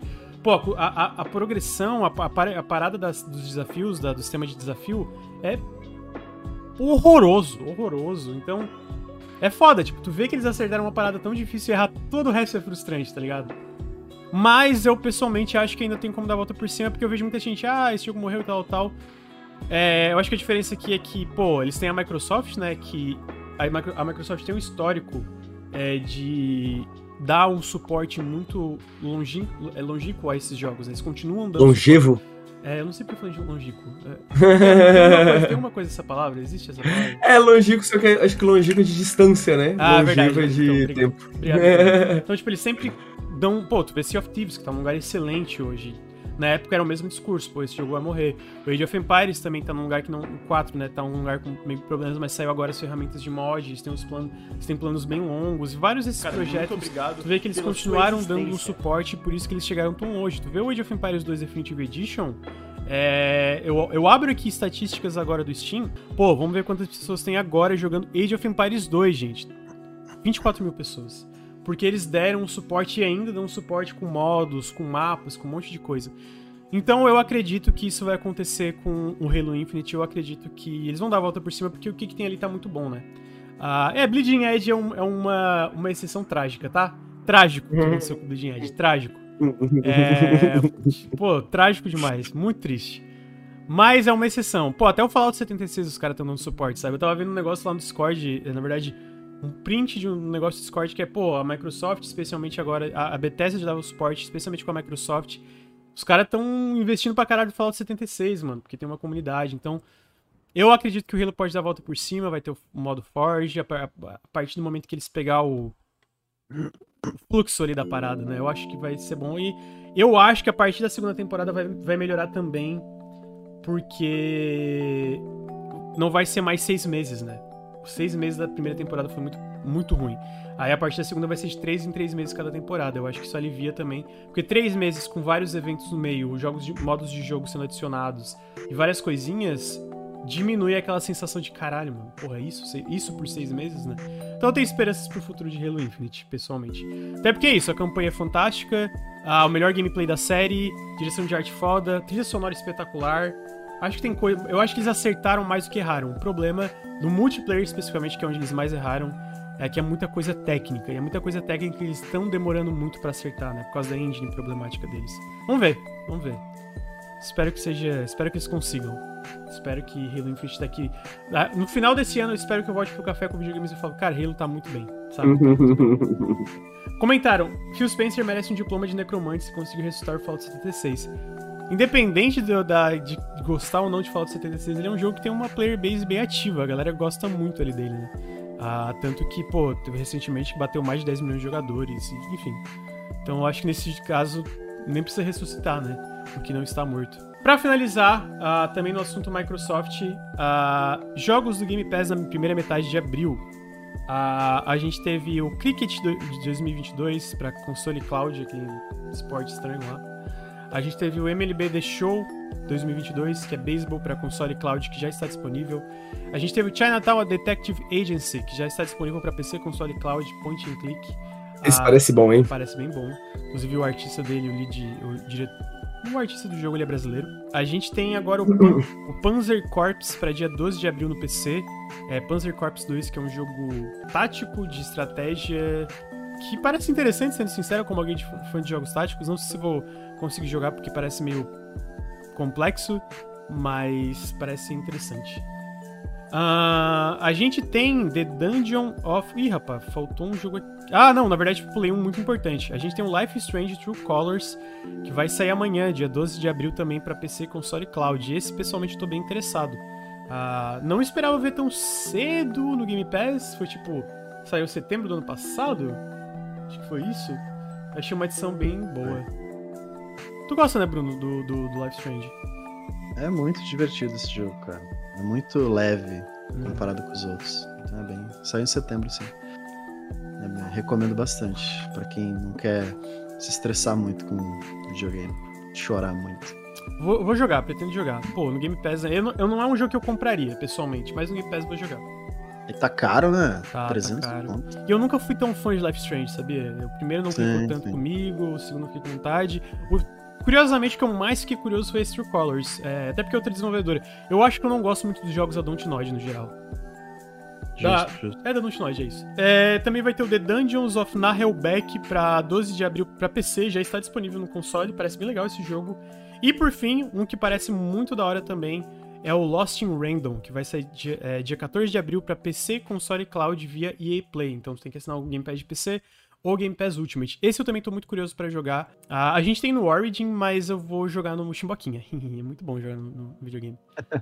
Ah, achei uma line-up boa pra primeira metade de abril, não sei se vocês concordam. Maravilhoso. Achei que tiveram jogos legais. É...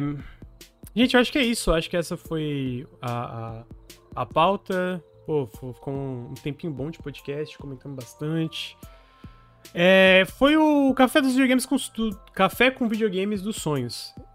Foi dos sonhos. Foi versão... Mano, na moral, nunca achei que eu estava falando sobre Monkey Island 3 pelo Ron Gilbert aqui. É inacreditável, tô muito feliz. É...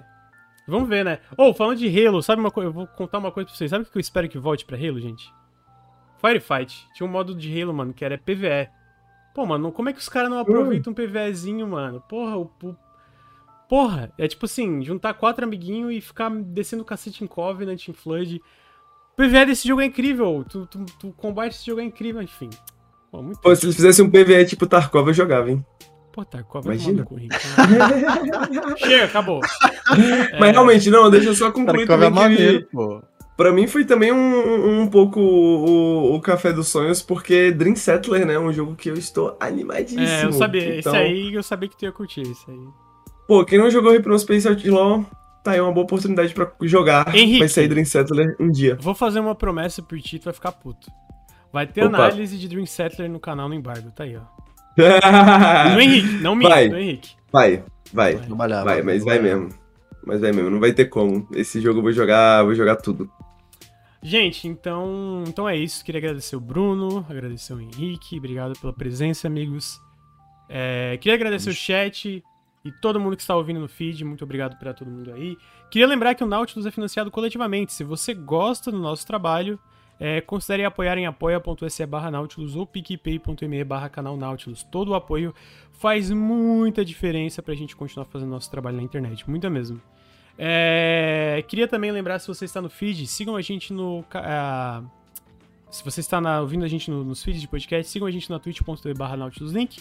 Se você está na Twitch, sigam a gente é, nos feeds de podcasts. Ah, sigam a gente no Instagram, instagram.com barra nautiluslink, arroba nautiluslink. Muitas postagenzinhas legais, a semana vai ter os lançamentos da semana como sempre. Também vai ter uma postagenzinha de Have a Nice Death, se o Bruno me ajudar é, que é o Janela que vai ser essa semana. Um Janela, um dos Janelas que vai ser essa semana. Com isso, a gente chega no final do Café com Videogame 79. Muito obrigado, Henrique. Muito obrigado, Bruno. Muito obrigado, chat. Muito obrigado, pessoas que estão escutando o feed. E até semana que vem. Tchau, tchau.